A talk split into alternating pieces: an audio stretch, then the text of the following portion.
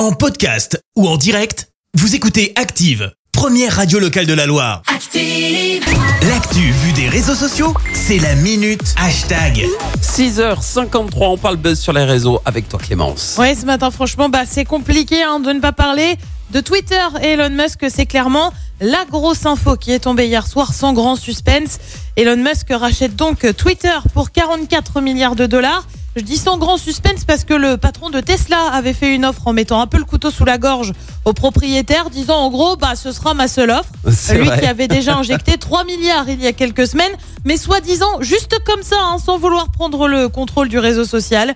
Pas à nous, Elon. Bah ouais. Ça a d'ailleurs fait beaucoup de bruit. Hein. Elon Musk, c'est en top tweet ce matin avec 2 millions et demi de tweets liés juste Oh à ce sujet. Des j'espère qu'Elon Musk va bannir les comptes gênants. Tu as certains internautes euh, qui ont aussi euh, souri sur la somme comme Nico. Elon Musk qui rachète Twitter tranquille pour 44 milliards. Moi, je galère à demander un emprunt hypothécaire. Et bah ouais, mais Elon, c'est plus de 265 milliards de dollars. Autant dire que 44, bah pour lui, c'est peu. Ouais, c'est Euh, celui Une euh, qui de tweet pain. Ouais, non, exactement. Celui qui tweet presque aussi compulsivement que Donald Trump quand il était pas encore banni a bien évidemment commenté son achat. Elon Musk affirme vouloir rendre le réseau social meilleur que Ah. jamais, je cite, en améliorant le produit avec de nouvelles fonctionnalités.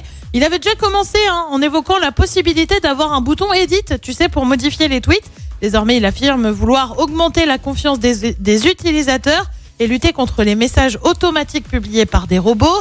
Elon Musk avait euh, critiqué hein, le réseau social à plusieurs reprises, notamment sur la question de la liberté d'expression. Il avait déclaré la liberté d'expression est le socle d'une démocratie qui fonctionne. Twitter est la place publique numérique où les sujets vitaux pour le futur de l'humanité sont débattus. Reste à savoir si justement l'ancien président américain Donald Trump verra son compte réactivé. Mystère pour le moment. Moi, j'ai quand même très peur pour l'avenir de Twitter. hein. Je pose ça là, mais. Ah, Elon, il est sûr. Ouais, ouais. Il ouais. est sûr. Elon, il est surtout très chiant. Euh, hier soir, il a tweeté je sais pas combien de tweets. Bah, J'ai fini Elon, par hein. désactiver ses notes. Merci, vous avez écouté Active Radio, la première radio locale de la Loire. Active.